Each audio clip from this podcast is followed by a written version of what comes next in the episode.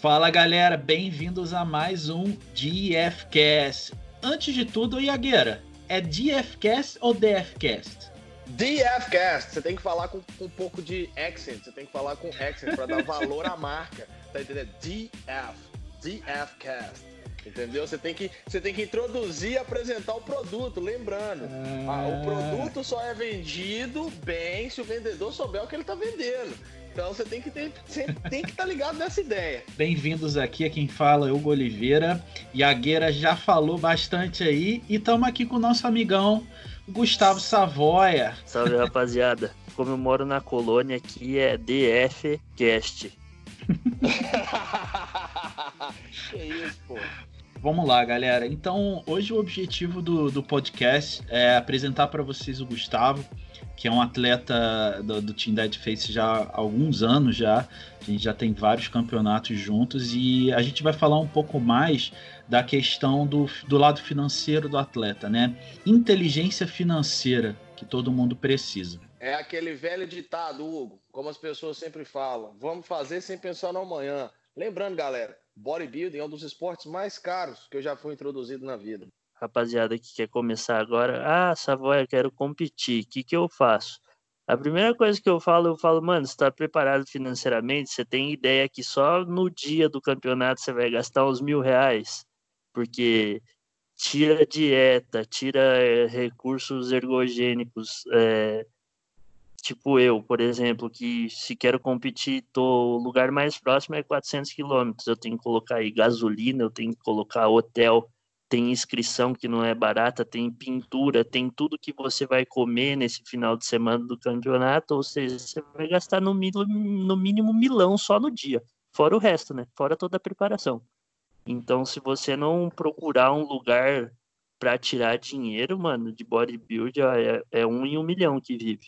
Como eu e o Gustavo, a gente sempre conversa sobre negócios no, no privado e tudo mais, e o Gustavo é, um, é um, uma pessoa que tem sempre essa sacada inteligente de estar sempre correndo atrás de ganhar dinheiro, diferente de muitas pessoas que eu vejo, não se importando com o amanhã. Ah, eu quero ser atleta, mas, porra, eu, eu não estou conseguindo pagar a minha dieta. Não, então você não vai ser atleta. Primeiro você tem que procurar um trabalho. Depois você tiver um trabalho, depois você tiver uma fonte de renda, aí sim você pensa em ser um atleta. Já o Gustavo, o Gustavo você sempre vê ele investindo. Hoje, hoje você está investindo em ações, né, Gustavo? Está investindo em hoje ações. Já, já, não sei como está a companhia de donuts. Gustavo está sempre fazendo alguma coisa, nunca está parado. E eu queria te fazer essa pergunta, Gustavo: como você concilia a sua vida de treino e a sua vida de negócios? Cara, então, agora nessa quarentena, como eu, eu tenho uma opinião bem básica. Cara, eu treinar com elástico em casa não vai me adiantar muita coisa, né? Porque para você construir músculo, você precisa de peso de verdade, não de treino fofo. Então, Exato. eu eu conciliei esse tempo justamente para isso. Eu estou em casa, então eu fui estudar, fui buscar conhecimento na área que eu mais estou atuando agora, que é o mercado financeiro, buscar fazer trade, que é comprar e vender ações ou contratos futuros no mesmo, no mesmo dia. E fui estudando e, e me aprofundando cada vez mais. Venho fazendo isso desde o começo de 2019, aprendendo sobre isso e agora já dá, já tá dando para tirar uma rendinha boa. E fora meu trabalho paralelo que tá parado agora, que eu trabalho no restaurante da no restaurante da família e tal. É, então, galera, antes de passar pro assunto, eu queria só dar uma reforçada nisso aí. Realmente competir é um negócio caro né? Então o próprio Gustavo, eu e o Gustavo a gente já teve em várias competições juntos, né? Eu lembro que eu morava em Blumenau e geralmente as competições eram ali na costa, né? E o Gustavo ele é de Joaçaba. Você tá em Joaçaba ainda, Gustavo? Tô, por enquanto tá. tô. Então o Gustavo é de Joaçaba. Quantas horas de carro? Só pra galera saber, Gustavo. Dá umas 5 a 6 horas de carro. Pois é, então assim, já com o estresse da preparação, é, desidratação, tudo aquilo que rola, o cara ainda tem que bancar uma viagem, né, uma finalização. Geralmente tem a comida do carb quando você não come em casa, tudo fica mais caro. Então, assim, são somas de, de cálculos que o pessoal não faz e quando você fala a verdade, ainda fica chateado com você, né? Eu, como coach, eu toda hora recebo também o pessoal, ah, eu quero competir, mas o cara ele quer negociar o valor da consultoria. Eu falo, meu amigo, primeiro, se você não tem dinheiro, nem tenta, nem procura, entendeu? E segundo, se você não tem dinheiro, você ficar sem coach é pior ainda, porque o coach ele vai pegar seus recursos e vai focar no que interessa né? Mas enfim, vamos falar um pouco dessa parte de investimentos. O Gustavo estava falando. Eu confesso que eu sou um cara que eu estudei pouco. Eu sei um pouco, mas estudei ainda, ainda sou neném nessa área. E aí, Gustavo, qual é o tipo? Você trabalha com o quê? É day trade? Como que é? Eu, eu faço day trade, swing trade e buy and hold. O que, que é? Eu vou explicar o que, que é um pouco dos três. Os day, os day trade você pode fazer de ações ou de contratos futuros, que ou seja, o índice ou o dólar, que é dois papéis futuros. Você compra eles e vende eles no mesmo dia. Às vezes eu faço operação de minutos, tipo em um, dois minutos eu faço operação. Já o swing trade é uma, um, um, um trade mais posicionado. Você compra uma determinada ação, opção, Existem vários, vários ramos dentro do mercado financeiro que você pode fazer, porém você compra tipo hoje para vender semana que vem, ou daqui duas, três, até um mês, de, dependendo do, do, do que, de quanto você quer ganhar. E buy and hold que eu tenho também é eu compro e esqueço que está lá, que é uma espécie de aposentadoria, né? Eu Sim. compro a ação e deixo lá para ela render até um determinado tempo que quando eu tiver velhinho, eu vou lá e tiro. E, Gustavo, você poderia explicar um pouco mais para a galera que está te ouvindo, cara, como funciona esse day trade? Porque é uma coisa que você consegue encontrar bastante informação e toda hora tem um pop-up na sua janela quando você está mexendo no seu computador. Toda hora, ah, aprenda, vem aqui, clique aqui, clique. Vou te ensinar, é, vem aprender do nada. Eu queria que você desmistificasse a, a, o que é real e o que é mito nessa área, porque eu acredito que, como toda informação que é bem difundida e toda informação que é espalhada rapidamente, ela nunca vai com toda certeza e com toda verdade, assim como o bodybuilding, assim como o empreendimento, assim como a área financeira que você atua no momento. Eu queria que você desmistificasse o que é real e o que é ilusório na área do day trade. Então, mano, ontem mesmo eu tava falando sobre isso, tá ligado? Hoje em dia, tem muito vendedor de curso aí, né? Que promete que você vai ficar rico da noite pro dia, que, que tipo, ah, profissão trader, a melhor profissão do mundo. Vou parar aqui agora sentado na praia e vou fazer 20 mil. Cara, se fosse assim, tava todo mundo rico e não tinha só 2 milhões de CPF na bolsa, né? Porque se fosse dinheiro fácil, tava todo mundo lá e tava todo mundo rico. E o que eles, o que a maioria dos peixes grandes fala aí é que 10% desses 2 milhões de CPF consegue viver de day trade. Ou seja, você pega dos 2 milhões, 200 mil só consegue viver dessa parada. Eu não sei se eu consigo viver dessa parada, eu tô tentando, por enquanto tô, tô, tô, tô conseguindo. Mas vai saber se não é sorte, se daqui dois, três meses eu posso perder tudo, entende? Não é fácil, cara. É como é como toda área que você quiser seguir, você vai ter que estudar, vai ter que se dedicar, vai ter que ter foco naquilo para conseguir ter sucesso. Tipo, eu tava brincando com a minha mulher ontem. Ser trade, que eles falam, ah, a melhor profissão do mundo, ganhar 20 mil reais num dia, não, mano. né? esse mês deu boa, vou conseguir pagar a conta de luz. E se Deus quiser, mês que vem eu vou estudar muito, você melhor e vou conseguir pagar a conta de luz inteira. E se tudo der certo daqui um ano, quando eu tiver consistente, a gente vai parar de tomar cidra no final do ano e vai comprar uma champanhe boa. É assim que funciona, é passo por passo. Não adianta você querer atropelar as coisas, querer colocar o dinheiro lá sem ter estudo, você só vai dar dinheiro para o mercado. Como você acabou de falar, as pessoas criam a expectativa de colocar 100 reais na bolsa e amanhã tem 100 mil. Isso é, a maior mentira ilusória que existe na face da Terra. Ninguém ganha dinheiro rápido assim, cara. Ninguém evolui rápido. acho que as coisas são, são da forma que o Gustavo acabou de mencionar. É, é parar de tomar cidra e talvez tomar um champanhe no ano que vem. É planejamento, é ter, é ter a, a consciência que você está caminhando e ter o respeito devido ao dinheiro que você conquistou e que você está aplicando ali. Se você não tem respeito ao seu dinheiro, às às suas horas de trabalho, à sua dedicação que foi empregada para construir aquele patrimônio de investimento, cara, você não devia estar tá nem investindo. A gente vê, cara, que esse pessoal, os 10% que o Gustavo falou, que é 1 em 10, eles passam a vida estudando, basicamente. Né? Você tem que estudar análise gráfica, você tem que estudar mercado financeiro, você tem que saber o que está acontecendo, né? Você tem que saber as tendências. Então, assim, você tem que ser conectado o tempo inteiro. É, vou, vou, até criar um paralelo aqui. Do mesmo jeito que existe a questão do estilo de vida do bodybuilder, para você ser um investidor de bolsa de valores, você tem que ter aquele estilo de vida. Você não pode deixar de acompanhar as coisas. E outra coisa que o Gustavo falou aí que me lembrou, me remeteu uma uma coisa que eu sempre escuto é tipo assim, ah, eu sou buy and hold, né? Aí a pessoa, ah, você é buy and hold, tá? Quanto tempo? Ah, sou buy and hold há três anos. Porra, né? Hum. Então, o que acontece? O próprio Warren Buffett, né, que é o maior investidor de todos os tempos, ele tem que mais de 90 anos, se eu não me engano, e ele faz planejamento para daqui a 20. O cara não, não sabe nem se vai estar tá vivo, mas até hoje os planejamentos dele são de 20, 30 anos. Então é muito fácil o pessoal querer ficar rico, mas ninguém quer esperar, né? Pagar o preço da espera. Pagar o preço. Exatamente. O preço. Tipo, tipo, o cara falar, ah, eu sou buy and hold.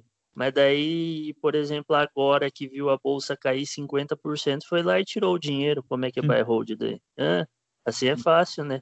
Sim. Sem falar que vage na ordem reversa do dinheiro, compra caro para vender barato. O que o que a bolsa sempre me ensinou foi o quê? A bolsa ela tira dinheiro dos impacientes para dar para os pacientes. É assim que funciona. Como assim como o bodybuilding, o mercado financeiro ele é uma coisa que você tem que viver ele 24 horas. Você tem que estar conectado 24 horas, você tem que estar recebendo informações o tempo inteiro, você tem que saber o que está acontecendo, você tem que estar ligado, tem que estar antenado, tem que estar praticando e executando sempre, senão você vai ficar para trás, assim como o bodybuilding. Exato, sempre atualizando, sempre se atualizando para para poder ter resultado. O Gustavo, a gente já começou falando do financeiro, mas fala um pouco mais da sua história é, no bodybuilding também, pessoal saber. Eu comecei a competir quando eu pesava 50 quilos e cheguei com a ideia de competir para o Hugo em 2016. Mano, eu era, era feio. Vou falar para você que eu não deveria ter subido no palco, mas como eu sou teimoso, eu subi mas eu não sabia posar, parecia uma cobra mal matada no, no, em cima do palco. E era magro, mano. Era magro, magro, magro. Aí que tá. É, é um paradigma. Eu digo que não, não, eu não tinha que subir, porém, depois desse meu primeiro campeonato, a evolução pro segundo campeonato foi absurda. Tipo, meu, meu shape evoluiu muito da, do, da primeira competição para a segunda. Só que teve, teve problema. Na segunda vez eu ainda não sabia posar direito, uh, mas fui aprendendo, fiquei em segundo. Na real, eu sou mais top 2 que o Vasco, mas isso aí é detalhe. E... Não, mas, mas olha só, de, de, quantos campeonatos que a gente teve junto, quando você não foi top 3? Eu acho que um ou dois no máximo. É, só, é, foi só o único que eu não trouxe troféu para casa foi o Arnold, esse é um campeonato que eu digo que não deveria ter subido. Porque, porra, eu pesava 78 quilos, mano. Eu cheguei lá, os caras tudo com 85, uns orangotango. Eu falei, meu Deus, tô perdido aqui, caí de paraquedas. E sem falar que esse sim foi um campeonato que me levou muito dinheiro, né? Esse sim. campeonato, só ele me levou quase 7 mil. Pra galera ver, né? Então, exatamente. Isso, pra galera parar e pensar nisso aí. Isso aí, a gente tá falando de um nível amador, hein? Imagina, imagina esses valores quando a, quando a palavra troca, porque hoje em dia o Procard vem na caixa de cereal. Cada 10 campeonatos tem 30 Procards distribuídos. É, Mas exatamente. pegar um Pro não significa que você vai ser um Pro. Porque para você chegar no nível de um pro, pro, pro, você tem que ter um recurso, você tem que ter um investimento. Não adianta. Se você for um cara, perdão a palavra, mas se você for quebrado, não vai acontecer, amigo. Isso é algo que eu debatia com o Gustavo o tempo inteiro, né? É, foram quantos campeonatos juntos já, Gustavo, que a gente fez? Foram 13 campeonatos. 13 campeonatos. Dos 13 campeonatos, teve só um que não foi top 3. E mesmo assim, o Gustavo ele bateu na trave do Procard várias vezes. E eu sempre falava para ele o seguinte: cara, cuidado ao querer esse Procard, porque a partir do momento que você se torna pró, você não vai competir mais no amador. Então, assim, ou você vai se tornar aquele cara que vai para escanteio, vai parar de competir, vai viver é, com o nickname de pró no, no, Instagram, mas o cara não compete mais, ou você vai ter que juntar, tipo, o que você gastaria em cinco competições para talvez competir uma só. Então é bem complicado. Chegar lá e ficar em top 10. No próximo ano, é. investir tudo de novo e, e voltar lá e, pegar, e ficar em nono. Aí fazer é... tudo de novo, voltar lá e ficar em quinto. Porque o bodybuilding é isso, cara. Você nunca vai. É, é, é são poucos, né?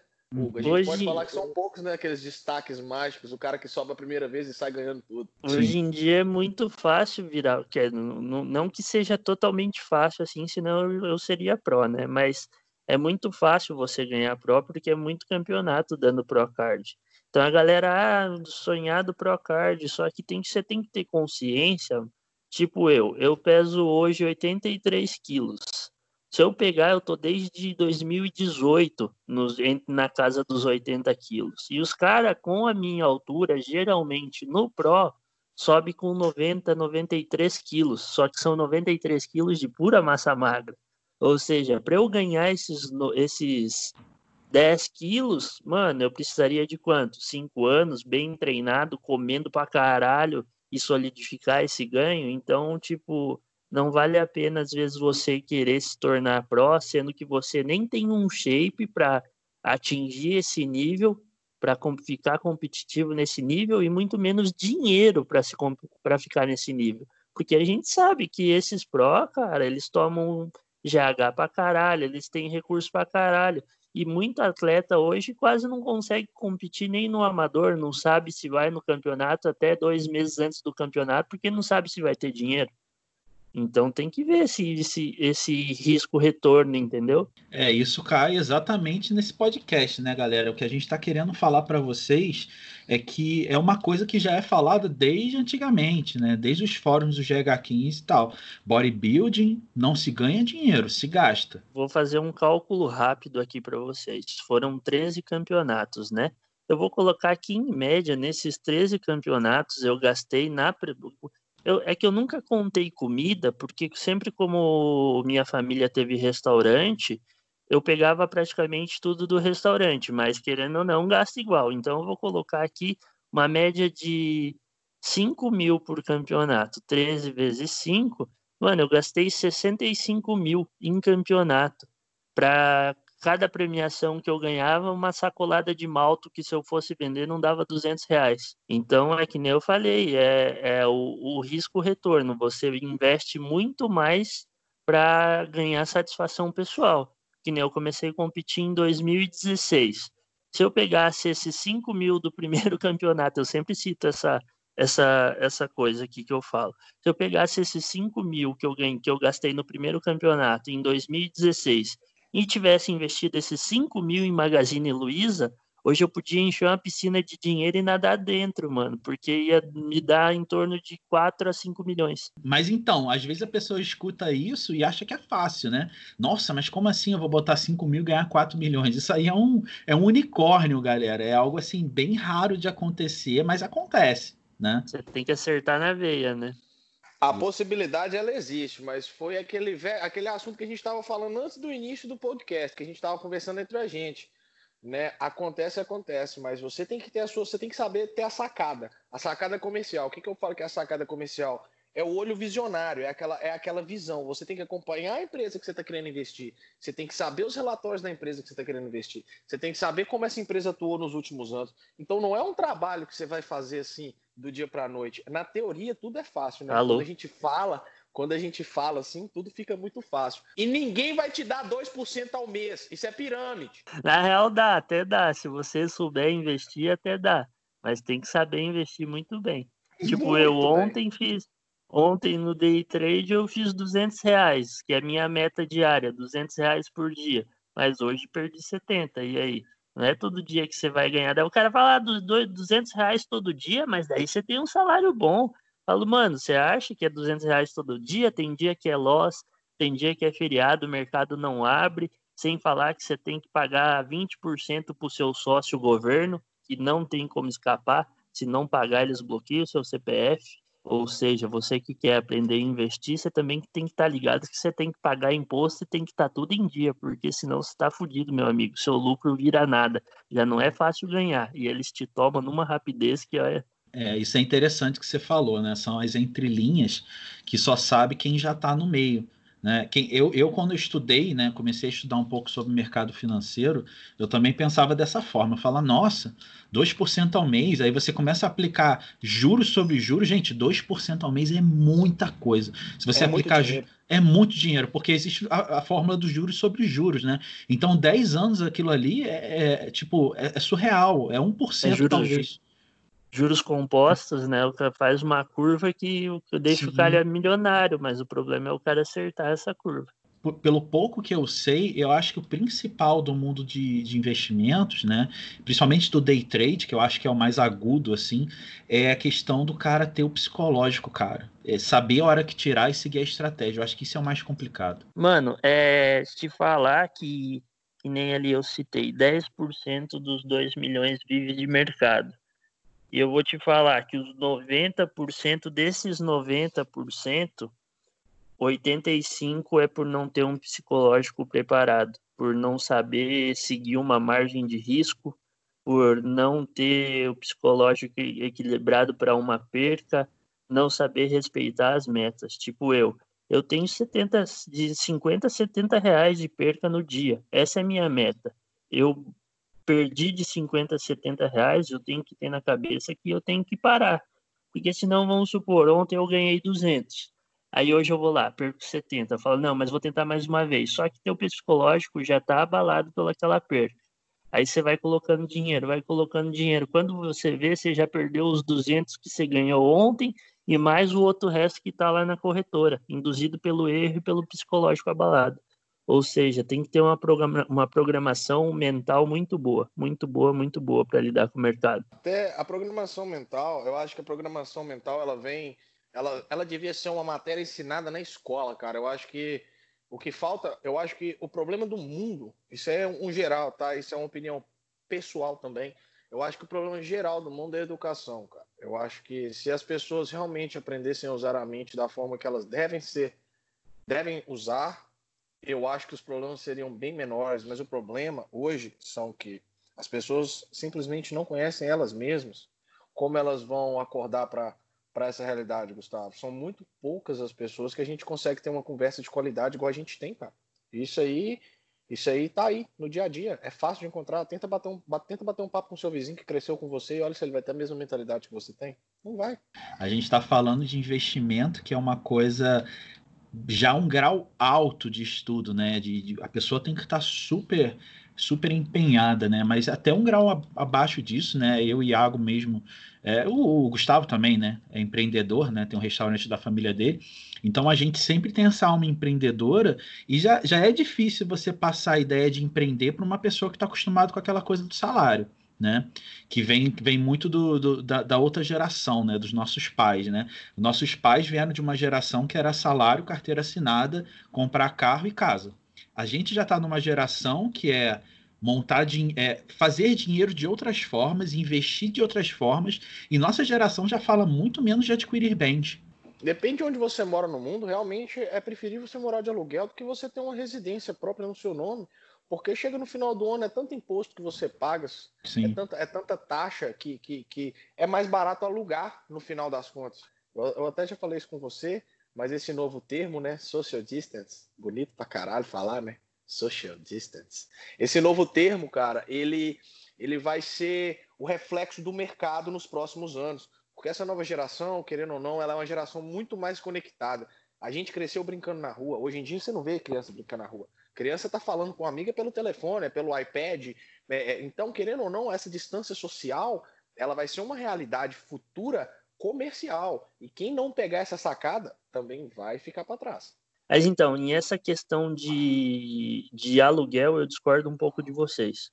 Porque, assim, se você for, parar para pensar, claro, você tem um pouco de imposto sobre o, o seu imóvel, né?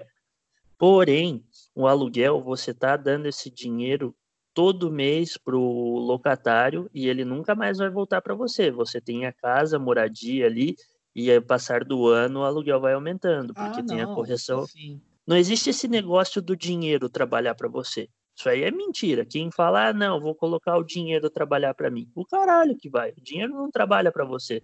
Se você não remanejar ele da maneira certa, ele não vai render e não vai fazer nada para você. O exemplo que eu quis dizer, por exemplo, é, tem gente que aluga o apartamento, porque quando você compra um imóvel, você tem que pensar em depreciação, você tem que pensar em reformas, você tem que pensar em imposto, você tem que pensar em, em tudo. Né? Eu estou usando o exemplo de um cara, por exemplo, que aluga um apartamento e essa diferença né, que, ele, que ele daria no, no, no imóvel, de cara ou na prestação, ou enfim, ele pode investir né? Para esse uhum. cara, para esse cara realmente não vale a pena. O problema é que tem que ser o cara que sabe investir, né? É, exatamente. E também essa tipo, claro que o valor do imóvel hoje é muito alto, né? E daí fica meio que inviável você, por exemplo, pagar um aluguel e juntar dinheiro para comprar a sua própria casa. Mas, mano, financiamento é a pior furada que existe do mundo, tá ligado? Você vai financiar um carro, por exemplo. Mano, é só você colocar na calculadora e calcular quantos, quantos carros você está comprando e quantos carros você vai pagar. A grande questão aqui, que era o que o Iago estava falando da educação, é que as pessoas elas têm que ser mais conscientes. Eu acho que a palavra é consciência. As pessoas elas vivem inconscientemente, ou seja, trabalha, gasta, trabalha, gasta, e não pensa, né? Tipo, o que, que eu posso fazer diferente? Então procurem conhecimento. Vocês são tão inconscientes, vocês são tão inconscientes que vocês não percebem que isso vem de berço, isso vem de criação, e quando eu falo que isso vem de doutrina escolar, vem de doutrina escolar.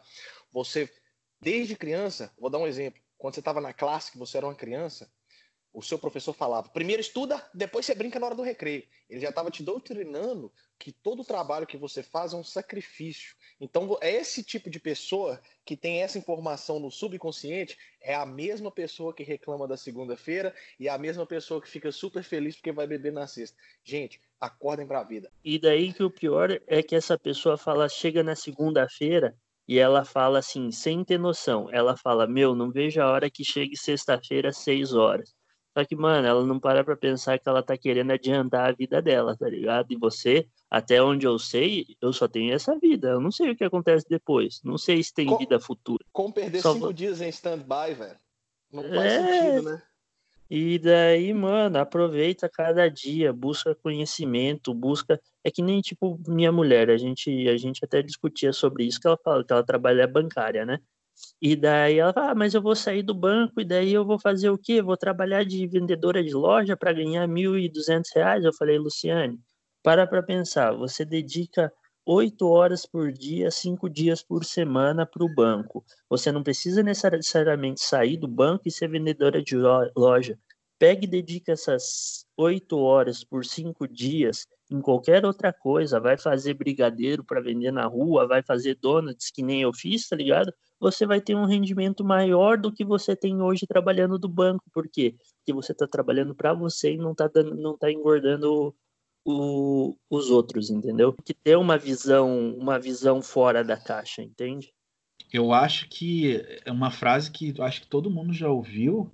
Se você não está buscando seus sonhos, você vai trabalhar para quem está. Eu sempre, eu sempre pensei dessa forma. Eu sou filho também de dois empreendedores, né? É, na minha casa eu sempre fui ensinado dessa forma. Então, fica aí, galera, a filosofia, o pensamento para vocês pensarem se realmente vocês estão felizes. Tem muita gente que está feliz, sim, né? Trabalhando mês a mês. Eu também não sou ninguém para julgar. Mas a maioria das pessoas realmente está infeliz. Ninguém, ninguém tem certeza de nada. A gente não sabe nem se vai estar vivo daqui cinco minutos. A única coisa que eu sei é o que eu quero. É o meu desejo e as minhas vontades. E se eu não aplicar isso, em minha vida, quem vai? E outra coisa, não adianta só buscar conhecimento e não botar, botar em prática, né? Uhum. Porque muita Exato. hoje, muita, muita gente hoje, ah, fiz curso disso, fiz curso daquilo, fiz curso, mas vai ver é um fudido, tá ligado? É, é Ou seja, eu, eu, já... eu chamo de obeso, obeso mental. Exatamente, tem que botar em prática para fazer funcionar. E sem ter medo do fracasso, né? Porque o fracasso faz parte do sucesso, é só uma trajetória. É a melhor parte, cara. Errar, eu, eu costumo falar que errar é sempre a melhor parte, porque do erro você aprende uma lição de vida que você vai levar para a vida inteira. Você nunca mais vai cometer o mesmo erro se você for inteligente o suficiente de pegar a situação difícil e achar dela a adversidade positiva. Pega isso, aprende, absorve, aplica de forma diferente. E é assim, ninguém sobe uma escada do, do, do final, né? A gente sobe de baixo para cima, não de cima para baixo. Então, é errando que, que a gente vai, não adianta.